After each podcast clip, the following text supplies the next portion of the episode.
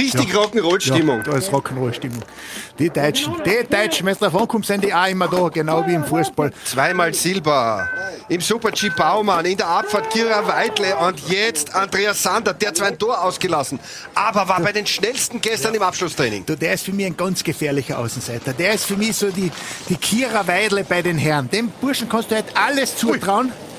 Er kommt näher, er kommt näher. Andreas ja. Sander kommt unserem Vince näher. Auf 800. Das ist die beste Hocke, die er im Moment drauf hat. Das ist Kopf auf Spitz, Kopf auf Spitz. Wirklich 33, eine ganz enge Geschichte. 37, 79, geht's in wow, eine Hundertstel. Ja, bist du deppert. Ein herzliches Willkommen und Grüß Gott aus dem Paradies. Ich, Sarah Hamm, freue mich sehr, dass Sie heute bei uns zu Gast sind und mit mir auf eine gedankliche Reise tief ins Salzburger Land gehen. Wir werden mit erfolgreichen Sportlern, Stars und Sternchen, innovativen Firmengründern und bekannten Bestsellerautoren über die wichtigen Dinge im Leben reden. Pur, authentisch und unverfälscht. Seien Sie mit mir Gast im Paradies. Michi, wir können ja heute mal anders starten. Willst du unseren Podcast-Gast mal vorstellen? der, war, der war gut, Sarah. Nein, das machst du. weil das würde, das würde jetzt nicht passen, weil da würde man die Serie unterbrechen. Das geht nicht. Okay. Ja, ich habe mit ihm ja schon gesprochen. Mit unserem lieben Gast, dem Andreas Sander. Ja. Deutscher Abfahrts-Vize-Weltmeister in Cortina geworden, heuer. Hast du es gesehen? Nein. Nein, aber du schaust schon Skifahren. Ja, klar schaue ich Skifahren. Und okay. ich bin ja, ich habe ja natürlich gesehen, äh, äh, wie begeistert du warst, dass wir den eingeladen haben. Okay, ja, war total der Nette. Ja, und vor allem ist natürlich auch, äh, ich glaube, wir haben vorher gehört im Jingle, oder? Das Einspieler von ORF. Mhm. Ja, auch große Begeisterung in Österreich. Ja, und ich muss sagen, der liebe Herr Assinger hatte den Andreas sofort auf dem Schirm, wie er gesagt hat, boah, der kann was werden. Das ist Geheimfavorit. Und zwar muss man ja ein bisschen unseren Gästen erklären, wir zwei sind irgendwie so langsam geworden, dass wir jetzt die Gäste immer vorher da haben, bevor wir zwei uns sprechen. Oder du bist schneller als ich geworden, das kann natürlich auch passiert sein. Ja, dein Terminkalender ist einfach so voll geworden durch die ganzen Sachen, die wir planen und da ist so viel gerade am Laufen, deswegen sind wir irgendwie immer ein bisschen verzögert und ich weiß auf jeden Fall jetzt schon viel mehr als du, weil ich ja mit den Gästen jetzt schon gesprochen habe. Das ist natürlich klar und mich hat es natürlich auch ein bisschen gewundert, heute sitzen wir da äh, mit trockenem Brot am Tisch. Ja. Quasi nur Kaffee und Wasser. Ich sag ja, geht bergab. Es geht bergab. Keine Zeit mehr, kein Alkohol mehr. Wo soll das noch hinführen? Wo soll das hinführen? Jetzt könnte man sagen, wir haben einen Podcast mit einem Sportler geplant. Die Wahrheit ist aber, dass die Anna, unsere Rezeptionsmitarbeiterin, gerade äh, zwei Cocktails holen gegangen ist. Ihr war ja genauso geschockt wie ich. Wer? Ja, die Anna. Warum? Das ja, dass wir zwei hier aufnehmen und auf trockenen Tüchern sitzen. Ja, und ich wollte deiner Oma eigentlich einen Gefallen tun. Ja, war nur Wasser und Kaffee. Und jetzt klappt es wieder nicht. So ein Pech. Ja.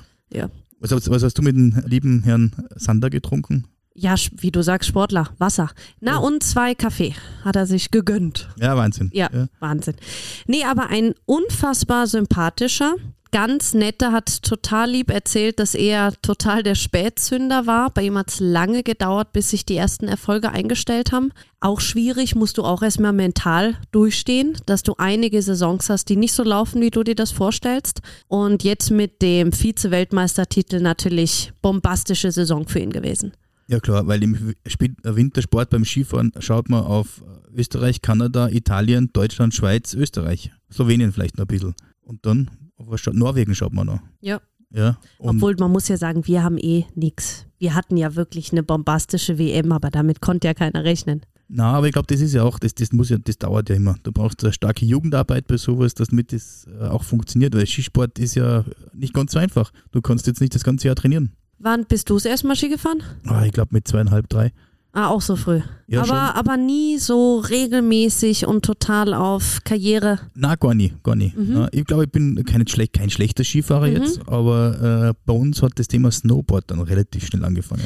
Okay, warst ich du genau in der Zeit, wo es so genau. den Riesenhype hat, oder? Und äh, okay. ja, ich habe ja eine sehr, sehr prominente Verwandtschaft im Bereich Skifahren. Die Eder Sisters, das ist Verwandtschaft. Ja, das ist sehr enge Verwandtschaft Ach, sogar. Das wusste ich gar nicht. Das heißt, absolut sportliche Familie. Die mhm. Silvia Eder immer noch jüngste Weltcupsiegerin aller Zeiten. Mit Echt? 16 den ersten Weltcup gewonnen. Unsere Silvia von Unsere unten. Silvia Eder von oben. Von oben. von oben und oben, nicht unten. Aha. Ja. Und äh, die Elfi natürlich äh, genauso stark unterwegs. Wow, cool. Ja. Also die, das waren, sage ich mal, ganz, ganz lange Zeit die Aushängeschilder des Leoganger Skisports oder Wintersports. Und dann kam später mit dem Snowboardfahren der Stefan Gimpel, Mhm. ja, ganz bekannt mit Big Air, glaube ich, dreimal gewonnen und sicher zu der Zeit einer der bekanntesten äh, Wintersportler für die Jugend. Mhm. Und ja, Skifahren hat mich zwar schon immer ein bisschen interessiert, war aber nie so ehrgeizig, klarerweise. Snowboardfahren hat mir viel, viel mehr Spaß gemacht. Mhm. Und äh, gibt es eine lustige Geschichte. Meine Eltern haben mir zu Weihnachten, als ich 16 war, nochmal ein paar Ski geschenkt. Ausgesuchte Weltcup-Ski von der Silvia Eder. Boah. Und ich bin die nie gefahren. Oh nein. Na, ich habe die ganz stolz aus dem vom Weihnachtsbaum genommen und gesagt, vielen lieben Dank. Und am nächsten Tag bin ich mit den Skien rein zum Sport Mitterer, habe den in den Spind eingeschlossen, habe mein Snowboard genommen. Und da stehen sie jetzt noch, oder wie? Genau, und meine Eltern sind dann irgendwann draufgekommen, äh, Oh äh, dass ich nicht mehr Ski gefahren bin, weil Gäste zu, zu ihnen gesagt haben, wow, der Michael, der kann schon so gut Snowboard fahren. Oh, oh, meine Mama hat sich gedacht, was Snowboard fahren, da hat er gerade Ski bekommen. Oh nein. Na, das, das, das bekomme ich hin und wieder noch vorgehalten. Sissi und Basti, beide exzellente Mama, Skifahrer, Mama oder? extrem gute Skifahrerin, war auch äh, österreichweit schon mal im Toll. Spitzenfeld. Ach. Ja, und der Vater auch super Skifahrer. Ja. Aber wenn die Mama in die Hockey geht, dann äh, hat der Vater das Nachsehen. Ah, Wahnsinn. Ja, ja, die hat einen äh, extrem guten Stil. Ja. Ja, Wahnsinn. Ja, brauche ich gar nicht mitfahren. Ja, natürlich, das ist ja ganz was anderes. Und vor allem, Obwohl man muss sagen, der Andreas, der kommt ja aus meiner Gegend. Der kommt ja auch aus, aus NRW, aus Nordrhein-Westfalen, aber zur, an der Ecke zum Sauerland, wo es bei uns so ein bisschen hügelig ist. Für hier sind das Hügel, für uns sind das quasi Riesenberge. ja, du schau, und die Herkunft sagt ja überhaupt nichts drauf aus, äh, ob du jetzt ein guter Skifahrer wirst oder nicht. Ja. Der größte, ich glaube, Skiclub der Welt ist in Hamburg. Ja, das ist ja auch Echt, äh, bezeichnend, ja. Ist extrem weit weg von den Bergen, kannst du sagen. Müsstest sagen, das ist der größte Ruderclub normalerweise der Welt, Ja. aber ist eigentlich der größte Sport- oder Skiclub der Welt. Und ja, super skifanatische Leute. Und auch wieder nette, netter Bogen zum Andreas und zwar unser neuer Cheftrainer vom Ski Ist ein Österreicher. Ha. Ja, und ist nicht nur ein Österreicher, Saalfeldner. sondern Saalfeldner, ja. Ja, wir schicken euch schon ein paar ganz gute Leute hin und wieder. Ja, na, es ist echt, es ist echt witzig. Kennt hier eh jeder. Ich habe mit unserer Buchhalterin noch gesprochen. Ja, ja, den kenne ich eh. Ganz, ganz liebe Leid. Na, und das, äh, du siehst es ja bei den Schulen auch bei uns, gell? Im Gymnasium in Saalfelden ist ja so ein Sportnachwuchszentrum. Dann gibt es die Skihauptschule in Saalfelden, das ist eher so das nordische Thema, nordische Kombinierer, Skispringen, Langlaufen etc. Und du hast ja mit äh, Hochfilzen Biathlon, hatten wir auch schon mal einen wunderschönen Gast, auch nochmal so ein nordisches Zentrum. Also da tut sich auch bei uns in der Region sehr, sehr viel und äh, ich glaube, in der Szene kennt man das auch ein bisschen. Ja, ja, unser Dresden, der doch damals die Streif gewonnen hat, ich glaube Ja. vor zwei oder drei Jahren, der war ja auch hier auf der, auf der HIP am Skigymnasium Ah, okay. in Saalfelden. Ja, genau. Und äh, schau, du brauchst halt so einen Nährboden und du brauchst, äh, wie soll ich sagen, ein bisschen Talent und dann musst du äh, äh, das Talent auch irgendwo gefördert bekommen. Und das funktioniert halt dann in Mitteldeutschland, im Erzgebirge, wo immer nicht dann 100 Prozent, weil du zu wenig gute Bedingungen vorfindest. Und Ja. äh, da sind wir auch froh als Österreicher, dass wir diese haben und äh, alle, die gerne Skifahren gehen möchten, dann auch zu uns kommen müssen. Ja, eben, das ist ja auch nett, dass die Möglichkeit gibt für sämtliche Länder, dass sie quasi hier auf die Schule gehen und sie Genau, nicht sagen, genau. nur für die Österreicher offen, weißt du, kannst, Ja. hast ja auch oft. Na, und es ist ja auch gut, schau. Äh, ich, mir fehlt es hin und wieder, es gehört normalerweise viel mehr gefördert, dass auch diese kleinen Skigebiete in Deutschland, gibt es ja auch relativ viele, dass da ein bisschen mehr gefördert wird, damit die Menschen in den Herkunftsländern, ja, unsere touristische Herkunftsländer, so muss man das sagen, auch Skifahren lernen als Kinder. Und dann irgendwann mal die Sehnsucht entwickeln und sagen, ah, jetzt ist mir der kleine Hügel zu wenig, jetzt möchte ich schon mal in die Alpen fahren. Na, ich glaube, die kleinen Skigebiete, die wir in Deutschland haben, die sind schon ganz gut, um den Anreiz zu schaffen. Und wer größer irgendwo Skifahren will, wie das bei mir ja auch der Fall war, dann haben wir bei uns Genau, haben das wir perfekte Skigebiet, ja. genau. Und da Und könnt ihr ja hier weiter trainieren und Genau, und da gehört einfach viel stärkere Zusammenarbeit her. Mhm. Ja, man kennt es von der Skihalle Neuss zum Beispiel und das ist ja was Technisches. Da Ja. könnt ihr jetzt sagen, okay, ob das jetzt so klimafreundlich ist, kann ich jetzt nicht beurteilen, weiß Ja. ich nicht. Aber mir persönlich wäre es lieber, wenn man diese vielen kleinen Skigebiete da ein bisschen unterstützt und am Leben erhält. Auch um ein bisschen äh, den Nachwuchs zu fördern, aber auch die Kinder sanft an Sport heranzuführen. warst du schon mal in der Skihalle Neuss? Na, war ich noch nie. Aber dein Papa war schon mal, oder? Der war schon mal oben, ja. Ja. Na, Ah, ich, ich war da noch cool. nie. Ja. Ich finde das ja Da haben total sie mir mal schräg, in ja. meinem Po- äh, Portemonnaie geklaut. War irgendwie ein doofer Abend. Okay, du warst wahrscheinlich in der Alm feiern dann. Nee, das Schlimme war, ich war der Fahrer. Ja, okay. So viel zum Thema Feiern. Und sie haben mir trotzdem mein Portemonnaie geklaut. Okay. Das war dann ein tolles Abrischi. Ja, war, war tolles Après-Ski. Aber sie haben es schön gemacht. Also da gibt's, gibt's nichts. In Dubai haben sie ja auch eine gebaut. Jetzt eh schon Ja. ein paar Jahre her. Ja, gut, das Die ist, das ist klimamäßig wahrscheinlich nicht optimal. Ja, gut, aber da ist wahrscheinlich vieles nicht optimal. Ja, ja Aber- das muss man auch sagen. Weißt du, was das Spannende, Spannende am Wintersport oder insbesondere am Skifahren ist?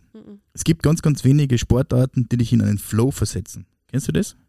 Ja, ist auch wissenschaftlich untersucht. Mhm. So ein Zustand der Glückseligkeit. Ach so, meinst du, ja? Und Mhm. das hast du normalerweise nur bei Ausdauersportarten. Marathon. So nach 20, 30 Kilometer fällst du entweder tot um oder kommst im Flow. Mhm. Ja, und wenn du in diesen Glückszustand quasi auf dieser äh, Mhm. Euphoriewelle dahin reitest, ja, dann äh, äh, spricht man vom Flow. Mhm. Und das hast du beim Skifahren zum Beispiel auch und beim Wellenreiten. Weil da musst du dich einfach auch extrem konzentrieren. Ja, stimmt. Ja, und dann, wenn du da quasi in der Welle bist oder auf der Welle bist, dann äh, stellt sich halt dieses äh, besondere Gefühl ein. Mhm. Ja.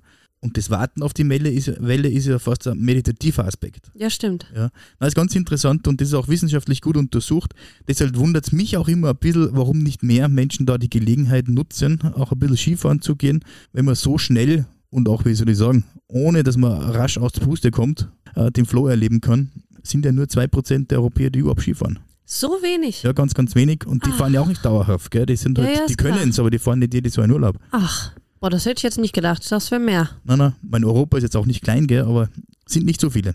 Na, Wahnsinn. Ja, Europa besteht auch nicht nur aus den Alpen. Ja, aber ich denke, man gibt ja viele Länder mit, mit Skigebieten. Deutschland, Die Österreich, großen portugiesischen Schweiz. Skigebiete. Frankreich, Italien. In der Slowakei gibt es auch was. Tschechien im Osten gibt es auch einige Skigebiete. Ja, die sind nicht so groß. nee, aber trotzdem. Ja, ja, nein, nein. Also schon einiges. Ja, Oben Schweden, Norwegen, Finnland. Kannst du Ja. überall Skifahren. Na, na klar kann Skifahren und das sind wunderschöne Skigebiete zum Teil auch. Natürlich anders, das ist schon klar. Aber in Norwegen hast du zum Beispiel die Möglichkeit, dass du halt äh, Ski fährst und mit Blick auf Fjord. Ist ja Wahnsinn eigentlich auch, oder? Oder Skitouren gehen. Ja. Ich meine, ist sowieso populär geworden letztes Jahr. Bist du, Mann, äh, gehst du Skitouren? Oh, ein einziges war, mal, war ich Okay. mit meinem Freund Jakob. Aha. Und äh, Jakob, und ich glaube, der Jakob war, für den war das auch die erste Skitour. Kriminell, weil ich habe mir das Skigewand und Skierschuhe von meinem Vater ausgeliehen. Das hat nicht so ganz optimal gepasst. Und wir sind los und ungefähr nach einer halben Stunde haben wir hinter uns zwei Stimmen gehört. Und wir konnten die zuordnen zu, äh, wie soll ich sagen, zwei älteren Herren. Okay. Sehr viel älteren Herren. Und gefühlt kamen die immer näher. und dann haben wir gesagt, wenn die uns einholen, diesen peinlichen Moment wollen wir nicht haben. Und wir haben uns dann so beeilt. Ja, Wo seid ihr hoch? wir sind auf dem Asitz hoch. Mhm. Und da gab es früher noch die alte Asitzhütte. Mhm. Wir kamen da rein und weißt du jetzt, wie das ist, wenn du voll verschwitzt und, und, und, und feucht vom Kalten ins Warme kommt, dann dampfst du so, oder? Ich glaube, wir haben gedampft, wie wir gerade aus dem Dampfbad kommen würden, ja? aus, aus so einer türkischen Sauna raus. Ja? Und wir saßen keine zwei Minuten, ja, kamen die zwei rein und die haben so frisch ausgeschaut. Seither bin ich auch nie wieder in die Skitour gegangen. Ja, ja gut. Okay. Na, ich bin auch noch nie eine gegangen. Ja, aber ist wunderschön. Ja, vielleicht dies Jahr. Schau, das ist ja auch, glaube ich, so fast ein bisschen äh, meditativer Aspekt. Man muss dann natürlich auf einer Route bleiben, die auch erlaubt ist, dass man nicht das Wild im Wintereinstand erschreckt etc. Das gehört ein bisschen dazu, da gibt es auch Regeln, Ja. an die man sich halten soll. Und dann ist das ein wunderschöner Sport, ein Winterspaziergang quasi. Und wenn man nicht der beste Skifahrer ist, dann kann man ja die Piste runterfahren, ist ja kein Problem. Ja, das müsste ich zum Beispiel machen, weil Tiefschnee war nie meins. Also das würde ich mir jetzt auch nicht zutrauen, dann irgendwo in der Pampa da durch, durch den Na, ja Tiefschnee nicht zu fahren. Aber ja, da brauchst du auch ein bisschen Expertise. ja, und, eben. Aber äh, man kann ja, wie du sagst, dann auf der, Genau, auf der genau. Piste runterfahren. Ja. ja, Da gibt es eh super Möglichkeiten bei uns. Das ist ja Eben, Wahnsinn. eben. Und ich glaube, das ganze Thema Wintersport hat einfach schon mittlerweile wieder ein bisschen ein frischeres Image bekommen, weil du nicht nur das Thema Skifahren damit Mhm. verbindest, sondern jetzt auch äh, Skitouren gehen oder Winterwandern, Schneeschuhwanderungen, was auch immer. Oder auch einfach ein bisschen Wellness zu machen im Winter Ja. und einfach mal die klare, kühlere Luft ein bisschen Mhm. zu genießen, das hat auch was. Ja, obwohl Trend, guck dir an, was aus Wandern im Sommer Ja, geworden ist. spannend. Früher, wenn ich denke, wie ich klein war und es hieß, wir gehen wandern, äh, interessiert überhaupt keinen. Und jetzt so viel junge Leute oben am Berg, das ist Wahnsinn, wie cool Wandern geworden ist. Ja, und ich glaube, das ist aber auch genau das, ich weiß nicht, ob der Andreas Sander das genauso sieht, diese Outdoor-Sportart, da bist du abhängig vom Wetter. Und äh, Menschen, die mit Outdoor-Sportarten aufwachsen, das ist komplett was anderes, als wenn du mit, äh, weiß nicht, 14 das erste Mal im Fitnessstudio bist und das bis 60 durchzieht. Dann bist du vielleicht auch körperlich irgendwo Mhm. fit, aber ganz eine andere Geisteshaltung. Weil die Nähe zur Natur und der Umgang mit den Naturgewalten ja, einfach was anderes ist. Na, der Andreas geht total gerne wandern. Hat er auch gesagt, zum Entspannen. Ja, Also auch mal gerne alleine und einfach mal den Berg rauf an nichts denken. Und er verbindet halt auch alles direkt mit sportlichen Aktivitäten. Also er läuft auch ab und zu den Berg rauf, fährt auch viel mit dem Fahrrad drauf. Und er sagt, die Kombination aus richtig körperlicher Arbeit, für ihn ja auch eine Art Training, und aber auch oben dann dieses zum Teil auch meditative und zur Ruhe kommen. Er sagt, was Schöneres gibt's für ihn gar nicht. Wie cool ist denn das? Na gut, und das Relaxen, Entspannen, das gehört ja auch äh, zum Sport dazu. Ja, sicher. weil äh, sonst hast du ja kein Muskelwachstum. Du brauchst ja diese Ja, regenerativen ja, ja, Phasen. sicher. Ja. ja.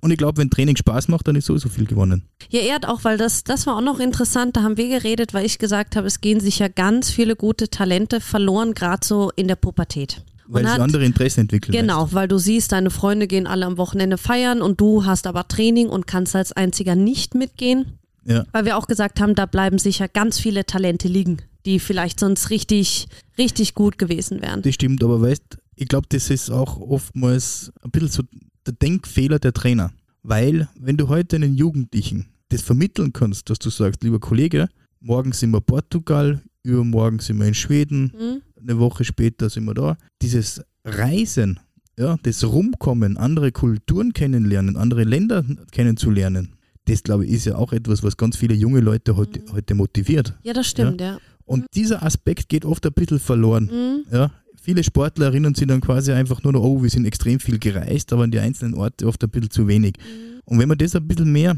äh, intensiviert, das Reiseerlebnis auch ein bisschen rausstellt, Da sagst du was Wahres, ja, da, stimmt. das wird, ja, glaube ich, unglaublich viel Mhm. bringen, auch in der Nachwuchsarbeit. Dass das irgendwann mal, wenn du Vollsportler bist, mit 25 nicht mehr geht, zeitlich ist Mhm. schon klar, aber äh, gerade im Jugendbereich müsste das eigentlich schon drin sein. Hängt Ja, wahrscheinlich stimmt. auch mit finanziellen Mitteln äh, und, und zeitlichen Verfügbarkeiten Obwohl zusammen. wir aber da in Österreich und Deutschland ja auch Glück haben. da haben wir natürlich Glück. Muss aber das ist, das ist zum Beispiel etwas, wo ich äh, den Andreas jetzt extrem beneide, ja, auf seine Reisetätigkeiten. Weil du da einfach unglaublich viel mitnimmst. Und das unterschätzen heute alle Sportler, die sehr viel reisen, viel rumkommen, was das für äh, ein Schatz ist, wenn man das, Ja, das machen stimmt. darf. Das stimmt, da sagst du was Richtiges. Weil diese, diese Kreativität und den Mut, in andere Länder zu reisen, ja, das ist auch etwas, was äh, später für den Erfolg nach dem Sport unglaublich wichtig ist. Ja, das stimmt. Das muss man mitnehmen, das haben viele Menschen halt sonst nicht. Also Kinder durchhalten.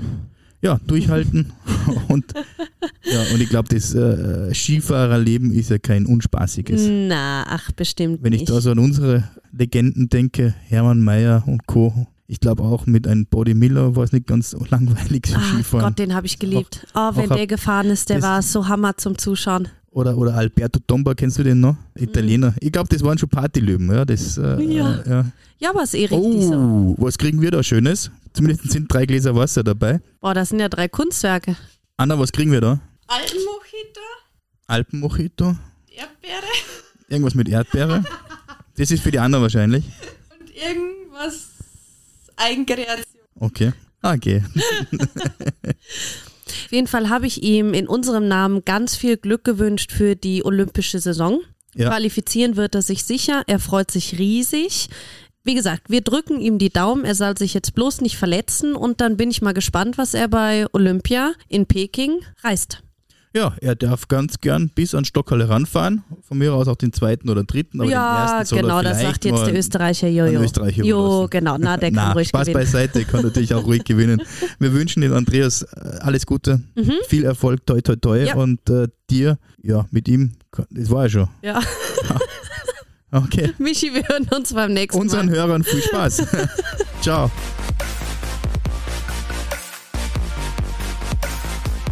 Ja, lieber Andreas, freut mich riesig, dass du heute bei uns zu Gast im Paradies bist. Ja, ich als sportbegeisterte Deutsche bin natürlich ein Riesenfan von dir, gerade nach dieser bombastischen Ski-WM in Cortina im Februar, wo du den zweiten Platz einfahren konntest. Also quasi Vize-Weltmeister bei uns zu Gast. Ja, du konntest den Gesamtweltcup sogar als 20. abschließen. Bist du zufrieden mit der Saison? Ja, vielen Dank erstmal, Sarah, äh, auch für die Einladung, dass ich hier sein darf. Ähm, ja, ich bin natürlich sehr zufrieden mit der Saison. Ähm, mit dem 20. Platz im Gesamtweltcup, den, den wusste ich jetzt sogar gar nicht. Äh, ich schaue ja dann eher auf meine einzelnen Disziplinen und natürlich äh, die, das WM-Ergebnis, der Vizemeistertitel, der, der hat nochmal herausgestochen äh, in vielen anderen Disziplinen oder Rennen. Ähm, lief sehr, sehr gut. Auf die ganze Saison habe ich natürlich, bin ich auch äh, der Kritiker von mir selber, äh, gibt es noch einiges zu verbessern, aber grundsätzlich war es mit Abstand meine beste Saison. Ich bin sehr, sehr happy und freue mich dann auch noch, wenn es einiges zu verbessern gibt. Von dem her freue ich mich jetzt schon auf den nächsten Winter. Ja, Super-G-Wertung sogar Sechster gewesen, das natürlich bombastisch ist. Ergebnis. Also herzlichsten Glückwunsch. Ja, komme auf dein besonderes Abfahrtsrennen zu sprechen. Da bist ja vor allem im unteren Abschnitt, meine ich mich zu erinnern, Weltklasse gefahren und du bist total locker gefahren. Hast du vorm Rennen schon das Gefühl gehabt, du bist gut drauf oder an dem ganzen Tag schon oder merkt man das als, als Skifahrer überhaupt? Heute geht es mir gut?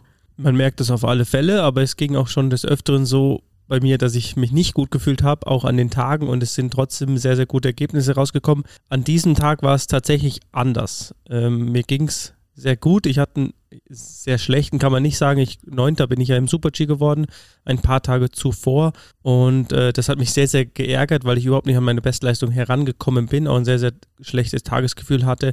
Und mir war aber klar, ich habe noch eine Chance und die möchte ich auch nutzen. Und äh, es ging dann irgendwie vom ersten Training an. Es war eine neue Strecke, es lief sehr, sehr gut. Und ich wusste, dass äh, hier einiges möglich ist. Und irgendwie habe ich die Lockerheit über die Trainings mir geholt. Von Tag zu Tag war es besser und am Renntag, schon am Abend vorher, habe ich mich so locker gefühlt und so sicher wie nie. Dass ich, also ich habe mich überhaupt nicht unter Druck gesetzt selber, aber ich habe mich so gefühlt, dass, dass ich eine Chance habe und die möchte ich unbedingt nutzen. Ich möchte es probieren. Das war das Ziel von dem Tag. Wenn es schief geht, geht schief. Aber ich möchte es probieren. Es ist die WM, es ist ein Rennen. Wenn es schief geht, geht schief. Aber ich wusste, dass wenn es gut klappt, dann kann richtig viel dabei rauskommen dass eben die anderen vielleicht auch den einen oder anderen Fehler einbauen, dass es keine einfache Strecke ist. Äh, alle fahren hier eigentlich zum ersten Mal und von dem her habe ich schon irgendwie so mit meiner Außenseiterchance für die Medaille äh, gerechnet, auch wenn ich das ja nicht davor laut aussprechen durfte. Es war irgendwie im Hinterkopf und äh, so habe ich mich gefühlt, dass es dann so klappt, äh, umso schöner. Aber tatsächlich habe ich das so, so gefühlt, dass wenn es endlich mit dem Protest klappen soll, dann wird es wahrscheinlich an diesem Tag sein. Im ORF haben sie dich ja auch, bevor du gefahren bist, als Geheimfavorit schon betitelt gehabt. Also das, da standst du irgendwie bei allen schon am Schirm. Na, also war ein mega lässiges Rennen. Ja, die Einstellung, die musst du dann irgendwie ein bisschen behalten. Oder versuchen zumindest. Das wäre schön, ja. Äh, das probiere ich auf jeden Fall, dass das noch äh, öfter passiert. Jetzt habe ich mir dann vom Fernseher gedacht, hast du dich denn einen Moment geärgert, dass es jetzt nur die Hundertstel Sekunde auf den Kriechmeier, also auf den, auf den Sieger dann, auf den Österreicher, nur eine Hundertstel Sekunde war oder ist dann reine Freude über diesen mega Vize-Weltmeistertitel? Das ist auf jeden Fall mittlerweile. Es ist auch nicht so geworden, dass ich jetzt noch nach der Zeit, jetzt ist etwas Zeit vergangen, dass ich mich jetzt mittlerweile ärgere, weil ich irgendwie weiß, wo ich es verloren habe und noch mehr realisiere, wie knapp es ist ja, äh, man weiß, es war sehr, sehr knapp, dann wäre es der Riesenkuh geworden und äh, Weltmeister wäre natürlich sensationell geworden, aber nee, ich ärgere mich wirklich nicht. Ich freue mich, ja, so. weil es ist einfach eine Medaille, äh, eine Medaille gewonnen. Ich war noch nie auf dem Podium im Weltcup oder bei einem Großereignis. Ähm, ich war noch nie so gut. Und von dem her freue ich mich. Ich habe natürlich Ziele, aber jetzt gar nicht, um dieses Hundertstel aufzuholen, sondern einfach das öfters vielleicht zu wiederholen mal öfters auf dem Podest im Weltcup zu, zu sein, äh, vielleicht wenn, wenn irgendwann sogar einen Weltcup zu gewinnen. Das sind so meine Ziele, die ich noch habe. Ich bin so vielleicht ein bisschen der Spätstarter, hoffe ich zumindest, dass es jetzt keine Eintagsfliege war. Ich arbeite auf jeden Fall daran und von dem her äh, ist es eher so, so ein hoffentlich so ein Hallo wach für mich selber, dass ich das einfach öfters erreichen möchte. Ja, obwohl die Gesamtweltcup-Ergebnisse, die sind ja nicht schlecht. Also da sieht man ja eine gewisse Konstanz. Sonst wirst du ja weder im Super G6 dann noch im Gesamtweltcup 20. Das ist ja nichts. Also jetzt mach dich mal nicht so runter. ähm, ja, bist du nach der Saison dann noch heißer auf vor allem auch Olympia? Darf man ja nicht vergessen, ist bei der nächsten Saison dabei. Ja, es ist natürlich jetzt genau das eine, nächste größere Ereignis steht schon wieder vor der Tür. Ähm, wir haben, aber ich glaube, das ist an unserer Sportart sehr, sehr schön, dass der Weltcup an sich schon sehr, sehr großen Stellenwert hat. Dass nicht immer nur das äh, Großereignis so heraussticht oder das Wichtigste ist. Äh, für mich ist jeder Weltcup wichtig. Eben die Weltcup-Gesamtwertung ist sehr, sehr wichtig. Jede Disziplin, jeder einzelne Weltcup, unser Heimweltcup immer in Garmisch-Partenkirchen, der jetzt nächsten Winter leider nicht stattfindet, zumindest nicht für Speedfahrer.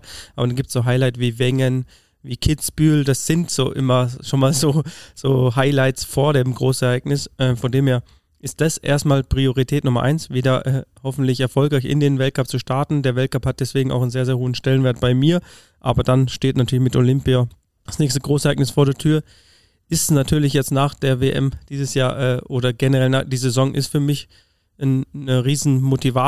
Allerdings hat es auch ein bisschen gedauert. Ich hatte jetzt noch nie so eine Saison und habe dann auch gemerkt, ja, dass irgendwie einiges an Last abgefallen ist. Ich war habe echt so einen Monat gebraucht, bis ich mal mich erholt habe. Das ging natürlich nicht so schnell. Ich habe noch zwei kleine Söhne daheim mit meiner Frau und ähm, bin natürlich gerne dort, aber habe dieses Jahr irgendwie gemerkt, irgendwas war anders. Ob das jetzt mit Corona zu tun hat, ich weiß es nicht oder nur an dem wirklich auch anstrengenden Winter. Aber da habe ich erst gebraucht und jetzt habe ich mittlerweile, glaube ich, wieder meinen Rhythmus gefunden, meine Motivation, meine Energie und bin jetzt wirklich voll motiviert auf nächste Saison. Aber da brauche ich natürlich auch noch etwas Zeit, um das möglichst konstanter und besser zu machen, weil ich denke, alle anderen arbeiten natürlich auch hart an sich und werden sicher besser sein nächsten Winter. Von dem her wird es nicht leicht sein, das zu wiederholen, aber mein Ziel ist natürlich wieder vorne mitzufahren. Trainiert ihr diesen Sommer anders, weil auch Olympische Spiele sind? Ja, grundsätzlich sind schon immer wieder äh, ein paar andere Sachen dabei. Das hat aber jetzt nicht mit Peking zu tun, sondern generell, also ich für mich selber mit meinen Trainern, ähm, wir als Mannschaft zusammen, wir setzen uns natürlich zusammen, äh, wie ist was gelaufen, was, was ist gut gelaufen, was ist schlecht gelaufen, was gilt es zu verändern, vielleicht um, um in dem einen oder anderen Punkt besser zu werden. Von dem her trainiere ich eigentlich nicht jedes Jahr komplett gleich, sondern versuche immer kleine Details nochmal zu ändern, nochmal Schwerpunkte zu legen. Das werde ich auch dieses Jahr tun oder tue ich momentan schon, tun wir als Team schon.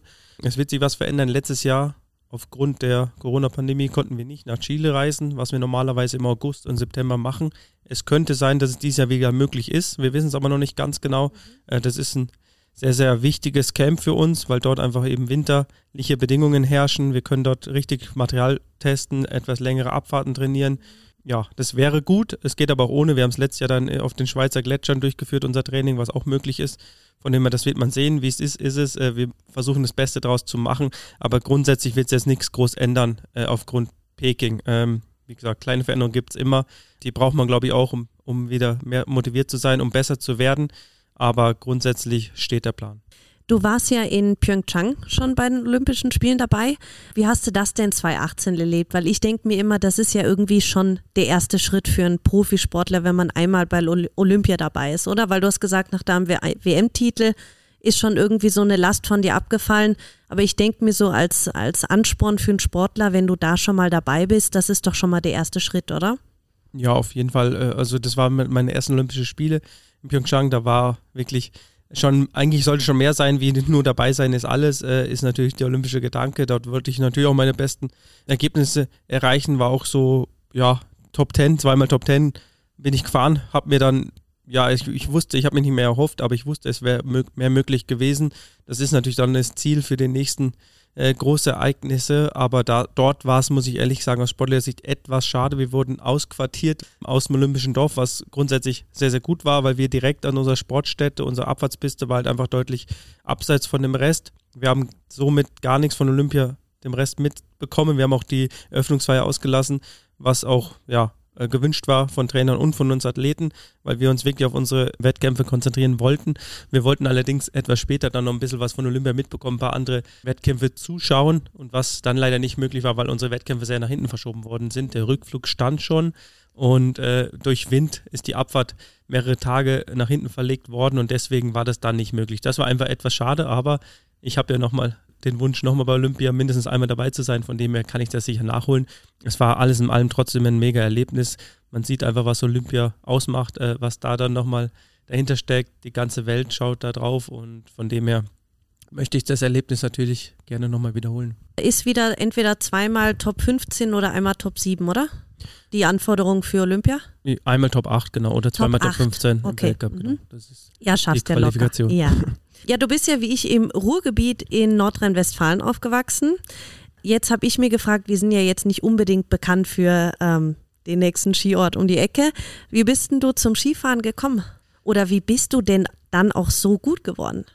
Ja, das stimmt. Das ist jetzt nicht so äh, die traditionelle Geschichte, die es gibt. Da muss ich immer meinen Vater herausheben, der mich und meinen Bruder und ganz Familie so auf Ski gestellt hat, der den Wintersport Okay. äh, da hat, äh, der und sein Bruder und sein Vater, also mein Opa, die waren sehr, sehr Wintersport begeistert, aber in früheren äh, Jahren, also wo mein Vater noch Kind war, da war das auch im Sauerland und wir wohnen am Rande vom Sauerland. Im Sauerland einfach sehr, sehr gut möglich, Wintersport zu betreiben, hauptsächlich Langlauf, also Nordisch, Langlauf und Skispringen. Nordische Kombination, das hat mein Vater dann auch auf deutschlandweitem Niveau äh, Ebene gemacht mit Wettkämpfen. Ist allerdings auch alpin gefahren. Die haben wirklich alles Mögliche ausprobiert zu Hause. Also Alt-Astenberg waren bei mir so Kinderwettkämpfe sogar. Also es war früher echt viel angeboten in meiner Zeit als Kind in Nordrhein-Westfalen äh, im Sauerland. Also es war jetzt nicht unüblich, glaube ich, aus meinem, in meinem Alter Ski zu fahren in Nordrhein-Westfalen, auch Wettkämpfe zu machen. Aber mein Vater hat es uns einfach beigebracht, mir und meinem Bruder. Wir waren im Skiurlaub. Da habe ich auch das, die Kipptechnik im Slalom gelernt von meinem Vater, der, der viel äh, Wintersport-Background hatte und die Liebe dazu, aber eigentlich gar nicht so die Technik. Aber wir sind einfach Ski gefahren, mein Bruder und ich. Ich musste immer mit Älteren fahren. Ich glaube, das gab immer so den Anreiz, besser zu werden, weil ich halt als ist Jüngerer äh, immer sehr, sehr weit hinten war, viel langsamer und ich hatte aber auch den einen oder anderen Gegner, harten Gegner in Nordrhein-Westfalen in der Verbandsmannschaft und wir sind oft lange Wochenenden oder Ferien über Weihnachten oder im Herbst auf Gletscher unterwegs gewesen. Also das war jetzt nichts Unnormales, da irgendwie skibegeistert zu sein und das auch auf Wettkampfebene zu betreiben. Bei mir gab es irgendwie dann mit 14, ich bin deutscher Meister geworden, deutscher Schülermeister und habe dann die Chance gehabt, nach Berchtesgaden zu gehen, aufs Skiinternat, habe ein Skistipendium bekommen und habe auch davor natürlich schon das ein oder andere Training in Südtirol extra gemacht, äh, hatte dann die Chance bei einem Trainer mitzutrainieren. Und dann hat sich das so ergeben. Irgendwie habe ich dann nochmal einen Riesensprung gemacht, wo ich dann doch etwas mehr trainiert habe in einem Alter, also öfters auf Ski stande, sonst konnte ich ja nur maximal einmal die Woche in der Skihalle mal trainieren, was kein Alpentraining ersetzt. Und dann hauptsächlich am Wochenende die Rennen bin ich dann gefahren. Und von dem her gerade mit dem Wechsel dann noch aufs Skiinternat, nach, erst nach Berchtesgaden, ich habe dann nochmal nach Oberstdorf gewechselt ins Allgäu, aber ich glaube, dieser Wechsel, der hat mir dann nochmal den richtigen ja, Push gegeben und nochmal so einen richtigen Schritt. Ich wollte es einfach probieren, dass es natürlich dann äh, so weit geht ähm, mittlerweile, das hätte ich ja nie gedacht damals. Ja, und der Papa wahrscheinlich auch nicht. Nee, tatsächlich. Keiner, glaube aus der Familie. Es war immer mein Traum. Als Kind habe ich immer erzählt, ich will irgendwie wie Alberto Tomba werden und so weiter. Also habe irgendwie von Stars geschwärmt, Hermann Mayer und wer es alles damals war. Aber ich hätte nie gedacht, dass ich überhaupt irgendwann mein Weltcuprennen bestreite, dann noch Abfahrt auf der Streif. Das war immer mein Kindheitstraum, dazu zu schauen. Ähm, also da sind schon, schon einige Träume in Erfüllung gegangen oder wahr geworden. Das hätte ich nie gedacht. Von dem her sehr, sehr schön. Aber ähm, jetzt bin ich natürlich auch da gelandet und möchte möglichst noch mehr erreichen. Jetzt habe ich in dem Interview mit dir gelesen, dass du dich ganz besonders immer auf die Streif freust. Dass das irgendwie für dich auch immer, also ist für jeden ein Highlight in, in der Weltcup-Saison, aber für dich auch nochmal ganz besonders. Jetzt denke ich mir, und ich kenne es ja nur aus Zuschauersicht, und man fragt sich ja schon manchmal, wie kann man da runterfahren? Oder was geht einem da als Skifahrer im Kopf vor, wenn du da am Start stehst und da runterschaust? Kannst du dich noch an dein erstes Mal erinnern, wie du da gefahren bist und wie schafft man das, dass man da ohne Angst runterfährt? Wir haben im Hotel auch lange diskutiert gestern. Es kann sich keiner vorstellen, wie man das schafft, mental, da irgendwie so runterzufahren. Ja, ich glaube, von heute auf morgen geht's natürlich nicht. Äh, Das ist was, wo man reinwachsen muss. Ich, äh, Kitzbühel ist einfach, ja, das spektakulärste Rennen zum Zuschauen. Das fand ich als Kind schon. Wir waren oft in Westendorf im Skiurlaub früher und deswegen war ich dann immer einen Tag mit meinem Vater und meinem Bruder auf der Streif und in Kitzbühel mal beim Freifahren. Man durfte ja wie Mausefalle, wenn kein Rennen in Sicht war oder dann durfte man da frei fahren. Es war eine Buckelpiste, es waren sehr, sehr steile Passagen. Ich hätte mir auch nicht glauben können, dass man da runterfährt, da runterspringt. Das war für mich als kleines Kind natürlich nicht vorstellbar. Ich habe dann immer ja, wahnsinnig äh, euphorisch vor dem Fernseher gehangen, als dann das Rennen gestartet wurde und es war aber irgendwie immer ein Traum, sowas mal zu machen. Ich weiß gar nicht wieso, weil irgendwie, da kann ich auch nicht ganz äh, richtig gedacht haben sozusagen. Aber ich glaube, da muss man dann reinwachsen. Natürlich müssen technische Vorgegebenheiten, man muss da ja erstmal auf leichten Abfahrt bestehen. Das kann man, ja, ich, äh, ich tue mir immer schwer, das zu erklären, weil mittlerweile denk, ist es keine große Überwindung mehr. Es ist zumindest keine große Mehrüberwindung wie auf einer anderen Strecke. Es ist natürlich etwas von der Konzentration schon was Besonderes, weil in, auf keiner Abfahrt der Welt geht es so zur Sache von der ersten Sekunde an wie in Kitzbühel. Das macht Kitzbühel aus. Es gibt eben die zwei, sage ich mal, 30 Sekunden, die ersten 30 Sekunden, die letzten 30 Sekunden, die es absolut in sich haben. Aber alle andere Passagen können natürlich auch auf anderen Abfahrten mithalten. Aber von der ersten Sekunde an musst du da sein in Kitzbühel. Das, das darf man auch jetzt nicht irgendwie äh, wegreden. Das ist so. Äh, man muss dort ja von der ersten Sekunde an, sonst kann es halt sehr, sehr schnell schief gehen. Aber generell ist es ein Rennen, wo ich mich ähnlich vorbereite wie auf anderen. Aber es ist auch das Rennen, wo ich mich am meisten darauf freue. Und deswegen ist es was, wo ich mich herangetastet habe, nochmal auf die Frage zurückzukommen. Mein erstes Mal weiß ich sogar noch. Und da war es auch so, ich habe mich herangetastet. Natürlich bin ich am ersten Rennen nicht Vollgas gefahren. Leider ist dort ein Training ausgefallen. Also ich hatte nur ein Training statt zwei. Und in dem ersten Training ist der schlimme Sturz mit Hans Krugger damals passiert. Äh, also das war dann wirklich keine leichte Aufgabe. Ähm, und von dem her war das erste Training. Ja, ich habe es hinter mich gebracht, aber das war es dann auch. Aber irgendwie der Kitzel, weil man da, man war im Ziel. Auch eine, Trainingsfahrt ist da was Besonderes. Man ist im Ziel, kann es gar nicht glauben, man möchte am liebsten nochmal fahren. Und das ist einfach Kitzbühel, was ganz Besonderes. Und nach dem Dresden-Sieg wäre es eh vielleicht nächste Saison mal Zeit für dein Sieg auf der Streife, um die Österreicher noch mehr zu ärgern. Na, da war ja was los. Aber weil du gerade den, den Sturz erwähnt hast, wie kriegt man das als Sportler oben überhaupt mit, wenn einer stürzt? Oder kriegt man das überhaupt richtig mit oder merkt ihr nur, da ist eine Pause und irgendwas muss passiert sein, aber man will es eigentlich nicht wissen, weil man sich so auf sein eigenes Rennen, äh, Rennen fokussiert? Ja, grundsätzlich schon. Man kriegt das natürlich in Kitzbühel mit, weil einfach so viel äh, am Start, also es ist auch das beste Status, was es gibt, was uns, äh, also an Bildschirmen, an Zeit, man kriegt wirklich alles mit, wenn man es möchte. Und damals war ich noch so jung und habe möglichst alles mitkriegen wollen. Von dem her kriegt man das natürlich mit. Äh, man hört den Helikopter, man hört die Notsätze, man weiß, das dauert etwas länger. Und über die Fernseher da oben am Start in unserem ja, Aufenthaltsraum, wo wir Athleten uns aufhalten, dort, ja, da, da, spricht sich das schnell rum, dass was Ernsthaftes passiert ist. Aber man redet sich natürlich immer ein, es war ein Fahrfehler und es ist eigentlich immer so. Also ein Fehler, ein Sturz muss ja irgendein ja, ja, Fehler sicher. sein. Also es kann noch, die Fahrer sind natürlich super gut, die Top der Welt, aber es muss natürlich irgendwas, ein technischer Fehler passiert sein, damit es zu dem Unfall dann einfach kommt. Und man redet sich natürlich ein, man macht den nicht. Und ich glaube, das, das muss man sich einreden, das muss man denken und von dem muss man überzeugt sein. Und wenn das mal nicht so ist, ich glaube, da muss man auch sehr ehrlich zu sich selber sein und sagt, heute ist nicht der Tag, wo ich mich überwinden kann, wo ich an das Risiko gehen kann. Und einfach zurückzunehmen, ist für mich dann die falsche Alternative, sondern da muss man vielleicht auch mal Nein sagen. Es gibt sicher so Tage mal. Und von dem her, wenn man das schafft, und ich glaube, das sollte man schaffen, und wenn man im Weltcup angekommen ist, schafft man das meistens auch, sich das wirklich einzureden und das auch zu spüren, äh, dass das einfach dann ein Fehler ist, dem dem einen passiert ist und der wird dem nächsten einfach nicht mehr passieren. Deine Frau ist sicher froh, wenn Kitzbühel vorbei ist. Immer. Die Rennen. Ja, ich denke bei jedem Rennen. Äh, obwohl meine Frau, glaube äh, nicht ganz so nervös ist wie jetzt meine Mutter oder andere Leute. Aber auch sie natürlich ja, äh, sind Gottes immer froh, wenn ich Na, sturzfrei im Ziel bin. Ja. Gibt es noch irgendeine andere Strecke im Weltcup, die dir einfach besonders gut liegt? Wo du das Gefühl hast, Gefühl hast, da fährst du immer irgendwie am besten oder am lockersten? Normalerweise ist es immer Kitzbühel und äh, Garmisch-Partenkirchen, unser Okay. Heimweltcup. Mhm. Natürlich bin ich auch des, des Öfteren dort schon gefahren, aber ja, letzten Winter konnte ich das nicht von mir behaupten. Das war einer meiner schlechtesten Abfahrten. Aber normalerweise fahre ich in Mhm. Garmisch-Partenkirchen immer sehr, sehr gut und auch sehr, sehr gerne. Mhm.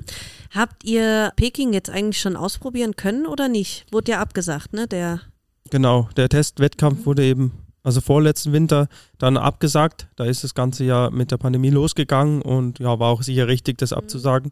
Ähm, war aber jetzt auch keine Zeit, den nachzuholen, die letzte Saison. Gerade, ja, weil die Pandemie natürlich noch ange weiter anging.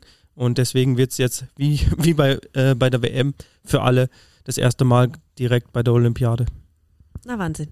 Was uns jetzt auch alle interessiert, und zwar, man, man zu, als äh, Zuschauer sieht man euch ja vor dem Rennen oder wenn auf die deutschen Skifahrer oder auf die Österreicher geschalten wird, dass ihr wie so im Tunnel immer so die Strecken nachfahrt, kurz bevor es losgeht. Nimm uns doch mal mit aus so einem typischen Wettkampftag. Wie läuft das ab? Hast du da ein Ritual oder macht ihr das als Team alles gemeinsam oder wie, wie läuft sowas ab? Ja, also das ist überall ein bisschen anders. Also was heißt, wegen den Zeiten, die, die sind etwas anders. Da gibt es ganz spezielle Orte, äh, wo man einfach länger hin zur Piste fährt. Äh, in Wengen ist es ganz speziell, man muss mit dem Zug wirklich auf den Berg fahren. Das beansprucht einfach mehr Zeit. Man muss den Zugfahrplan einhalten. Da ist wirklich die, die 50 Prozent der Fahrt macht man mit dem Zug. Es gibt auch Lifte natürlich, aber man fährt auch mit dem Zug. Äh, das heißt, das sind spezielle Tage, wo nochmal etwas mehr Zeit braucht. Aber grundsätzlich ist es ich kann jetzt keine Uhrzeit nennen, ich sag mal einfach 7 Uhr Frühstück. Ich habe dann mein Morgenritual vorm Frühstück meistens so ein Mobilisationsprogramm durchzuführen, einfach ja, um den Körper ein bisschen zu aktivieren, aber auch zu bewegen für die Wirbelsäule, so ein paar Sachen, äh, wo ich mittlerweile klar auf meine Schwachstellen auch eingehe, aber generell einfach den Körper ein bisschen in Schwung zu bringen, danach zum Frühstücken zu gehen. Ähm, Frühstück auch immer ähnlich. Ja, versuche mich da eben gut vorzubereiten. Meistens Müsli, gutes Obst. Bist da dann schon angespannt oder da dann eigentlich noch total gechillt? Mittlerweile schaffe ich es wirklich auch da lang äh, relativ locker zu sein an so Tagen, auch an den Tagen davor. Äh, das ist mir mittlerweile gelungen, mit der Zeit, die ich jetzt schon dabei bin, da auch wirklich noch recht locker zu sein. Ähm, ich bin sicher nicht immer gleich, das werde ich selber gar nicht so merken, aber wahrscheinlich die um mich rum, meine Trainer, die mich schon länger kennen. Dann geht es meistens so ungefähr eine Stunde, 15 schon 30 nachdem ich aufstehe, geht es dann los zur Piste und dann je nach Programm, wo wir halt sind, geht es erst zu, zum Einfahren. Also wir haben extra eine Einfahrstrecke immer gesperrt, manchmal steht dann ein Verlauf mit Toren oder eben manchmal nur frei, auch je nach Pistenbeschaffenheit, ob es Neuschnee gab. Ähm, und das ist immer Wechsel. Erst einfahren, dann besichtigen oder andersrum. Also wir haben auch im Renntag trotz Trainings nochmal eine Besichtigung, die, die ist eine Stunde ungefähr. Ich brauche da nicht mehr eine Stunde, ich brauche meist nur eine Viertelstunde, 20 Minuten in der Abfahrt. Super G ist das etwas anders. Da hat man ja kein Training und besichtigt dort eben im Renntag zum ersten Mal. Und dann ist meistens noch eine Stunde Zeit nach der Besichtigung bis zum Rennen. Und je nachdem, welche Startnummer man hat, entweder hat man ein Team Hospitality, wo sich ja die Teams, die ganzen Fahrer aufhalten können, sich nochmal zurückziehen können. Wenn das Hotel nicht weit weg ist, gehen wir sogar gerne ins Hotel zurück, um einfach wirklich nochmal für uns zu sein. Äh, In seinem eigenen Zimmer, vielleicht mit dem Team sich nochmal aufhalten. Dann wird vielleicht nochmal Karten gespielt, wenn es doch länger dauert. Mittlerweile habe ich ja die Ehre, auch etwas weiter vorne zu starten in den Rennen, weil ich in der Weltrangliste etwas weiter vorne bin. Deswegen ist die Zeit nicht mehr ganz so lang. Was mir entgegenkommt, äh, dann brauche ich nicht mehr so viel Zeit auch totzuschlagen. Dann nehme ich da meistens nochmal eine kleine Mahlzeit zu mir, habe auch da meine Rituale mittlerweile. Gehe, wenn ich Zeit habe, natürlich nochmal einen Lauf durch, aber nehme mir da auch wirklich zwischendrin richtig Zeit, um einfach mal loszulassen. Nicht an den Renntag zu denken, einfach nochmal Kopf frei kriegen. Da gibt es ja Rituale, aber generell bin ich auch immer für neue Rituale offen und das noch probiere da gerne neue Sachen aus. Befindet sich mich dann meistens so im Teamhospital oder im Hotel ziehe ich mich um. Das Rennoutfit wird äh, wirklich erst auch relativ kurz vorm Start dann ange der Rennanzug und die Unterwäsche, die ist wirklich extra äh, nur für das Rennen ausgelegt. Ähm, trägt man auch den Rennanzug meistens nur ein, zwei Rennen. Dann gibt es wieder neuen, von dem wir möglichst spät anziehen und dann möglichst spät auch mit dem Rennoutfit zum Start gehen. Dort eine halbe Stunde vorher beginnt so ein langsames Aufwärmen, wo ich dann intensiviere. Sicher eine Viertelstunde. Mittlerweile ist auch so mein Ritual geworden. Ich habe da meine Übungen, ändere die auch gerne, um da ein bisschen so einen Bruch in meine Vorbereitung zu bekommen, äh, dass ich da nochmal gefordert bin. Und ja, dann die letzte halbe Stunde eben volle Konzentration mit der Aufwärmphase und dann geht's los. Ja, Wahnsinn. Was so Profisportler, was ihr so leistet, ich finde das ganz, ganz, ganz toll. Vor allem diese mentale Stärke, die man braucht, die ist echt Respekt. Wie ist das aktuelle Klima im Team? Ist gut, oder? Auf alle Fälle. Sehr Äh, gut. wir hatten ja grundsätzlich eine sehr, sehr gute Saison. eben. es ist halt immer so Eine super zwiegespalten. Wir haben, ja, genau. Wir hatten echt eine gute WM, gerade äh, der Romet und ich eben. Dann haben wir leider einen Thomas, der jetzt lang verletzt war, auch klar zur WM zurückgekommen ist. Dann jetzt wieder eine Verletzungspause braucht, leider wegen seinem Knie. Das schwingt natürlich immer mit, wenn, wenn der beste Mann der letzten Jahre einfach verletzt ist. Das ist natürlich schade. Ich glaube, da könnten wir als Team noch deutlich erfolgreicher sein. Erstens, wenn wir alle da sind und alle wieder Topform haben. Aber wir hoffen das natürlich, dass wir es vielleicht nicht zu nächsten Winter dann schaffen. Von dem her ist natürlich bei mir persönlich die Stimmung natürlich groß, aber man hat natürlich auch immer Leute im Team, die vielleicht gerade nicht ihr Top-Niveau erreichen. Mhm. Ja, ist Äh, klar. Und das hoffentlich nächstes Jahr wieder schaffen. Ich glaube wirklich, zusammen kann man sich da noch deutlich mehr pushen. Mhm. Äh, Wenn es natürlich bei allen, bei allen läuft, ist es umso schöner, gerade für uns Athleten, aber auch für die Trainer. Klar. Äh, aber grundsätzlich haben wir eine, auch wenn es mal nicht so gut läuft, eine sehr, sehr gute Stimmung im Team. Super. Und untereinander generell bei den Skirennläufern, weil ich weiß, wie der Julian hier war, hat er eben so geschwärmt von den Biathleten, weil man untereinander jetzt national übergreifend so eine gute Stimmung hat, ist sehr fair und auch bei den ganzen Weltcuprennen, Großereignissen einfach untereinander richtig Spaß hat. Wie ist es bei, bei den Skirennläufern? Ja, grundsätzlich ist es auch so. Würde ich jetzt schon unterschreiben. Ähm, wir sehen uns das ganze Jahr, es gibt ja nicht so viele Trainingsmöglichkeiten, gerade für uns Abfahrer. Es ist sehr beschränkt weltweit. Also man sieht sich im Sommer, man sieht sich im Herbst auf den Gletschern. Ähm, man sieht sich dann eben den ganzen Winter natürlich. Auch im Winter, wenn mal trainiert wird, gibt es nicht so viele Möglichkeiten. Äh, deswegen sieht man sich sehr oft. Es wird oft in Schichten äh, trainiert, also der eine davor, danach oder sogar Mannschaften zusammen. Von dem her kennt man sich sehr, sehr gut mittlerweile und das ist doch sehr, sehr schön, aber im Wettkampf ist man natürlich, ja, Gegner. Und das weiß man, aber man kann ja auch trotzdem Gegner sein und fair miteinander umgehen, aber ziemlich auch Freundschaften haben. Deswegen finde ich doch, ist eine sehr, sehr schöne Gemeinschaft. Ja, super.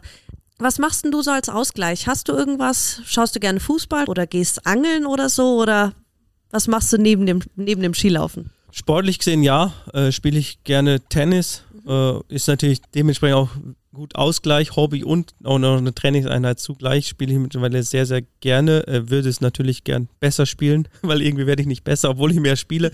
aber das hat andere Gründe.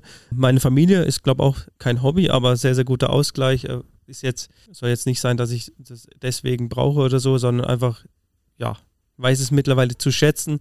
Einfach, dass ich jetzt eine gesunde Familie habe, zwei Söhne, äh, eine Frau. Wir haben noch einen Hund und haben jetzt mittlerweile richtig unseren Lebensmittelpunkt gefunden bei uns in Burgberg im Allgäu. Und das ist so Ausgleichszeit Nummer eins, die ich mir natürlich mittlerweile auch nehme, wenn ich es kann. Natürlich, Training gehört dazu. Ist immer schwierig, das alles unter einen Hut zu bringen. Aber wenn es da mal frei ist, dann mache ich sehr, sehr gerne was mit meiner Familie mittlerweile. Und ja. Fußball Fuß- gar nicht. Doch. Okay. Äh, Habe ich früher sogar auch mehr gespielt. Ich weiß jetzt nicht, ob du es so gern hörst. Äh, aber ja, ich bin Dortmund-Fan. ich weiß ja, dass du Schalke-Fan bist. Ja. Irgendwie sind alle meine Gäste Dortmund-Fans. Ich weiß nicht, was ich hier irgendwem getan habe, aber es ist egal. Deswegen, ähm, ja, Fußball auf jeden Fall großes Hobby. Jetzt EM, Deutschland sowieso, aber ich verfolge natürlich auch gern äh, die Spiele meiner äh, Borussia mit, äh, wenn, wenn ich da mal Zeit habe. Früher war ich da, glaube ich, noch euphorischer dahinter und hatte auch natürlich mehr Zeit, aber ich habe natürlich auch oft, wenn sie spielen, natürlich Bundesliga auch viel im Winter, äh, nicht die Zeit, verfolge natürlich gerne Ergebnisse mit, aber wenn es geht, verfolge ich Fußball doch sehr, sehr stark. Und jetzt auch im Trainingslager könnt ihr dann auch abends die Spiele gucken, oder? Dafür kriegt er schon frei. Ja, Ja. ja. doch, klar, das Deutschlandspiel muss auf dem Programm stehen, auf alle Fälle. Das ist nächstes Jahr zum Glück sehr, sehr spät.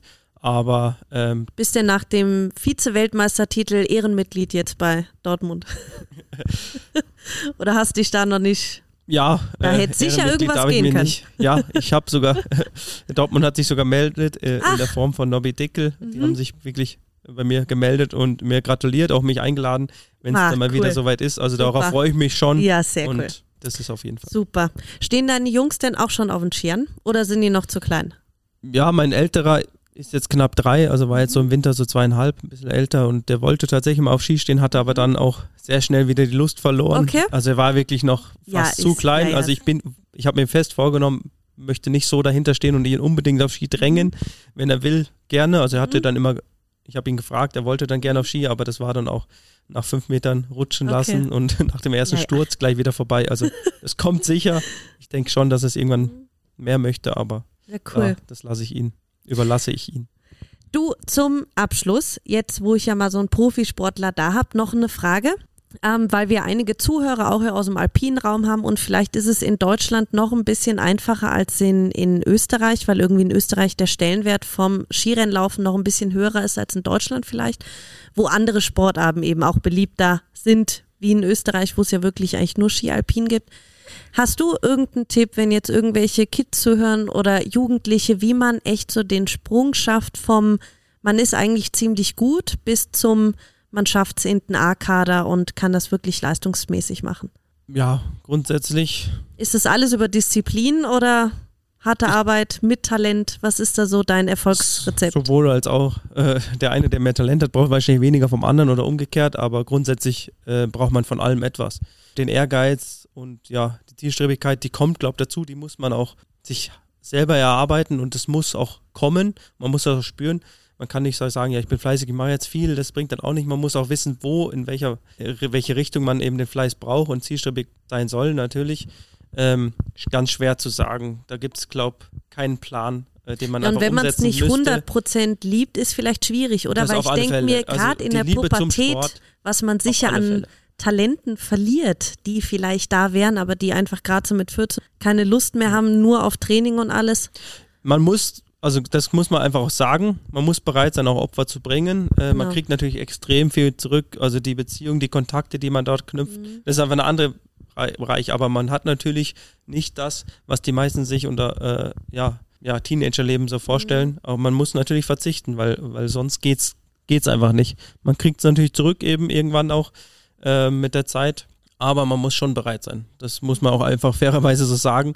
Man muss verzichten auf, auf viele Freizeitaktivitäten oder sagen wir so, wer mehr verzichten kann, der wird auch erfolgreicher sein. Das, da musste ich auch erstmal lernen. Tatsächlich, man versucht natürlich irgendwie beides unter einen Hut zu bringen, aber das geht, geht auf Dauer nicht. Auf jeden Fall wird es dann sicher nicht so erfolgreich. Das, das, es gibt vielleicht die ein oder anderen wenigen, die es auch, auch so schaffen, aber Ja, das ja. muss man einfach bereit sein. Einfach der Spaß und Freunde am Sport muss da sein, man, der Wille muss natürlich da sein und dann auch, ja, der Verzicht muss auf jeden Fall auch da sein. Ja, und wer, aber wenn man die Liebe zum Sport hat, so wie du, dann schafft man das ja und kriegt das hin.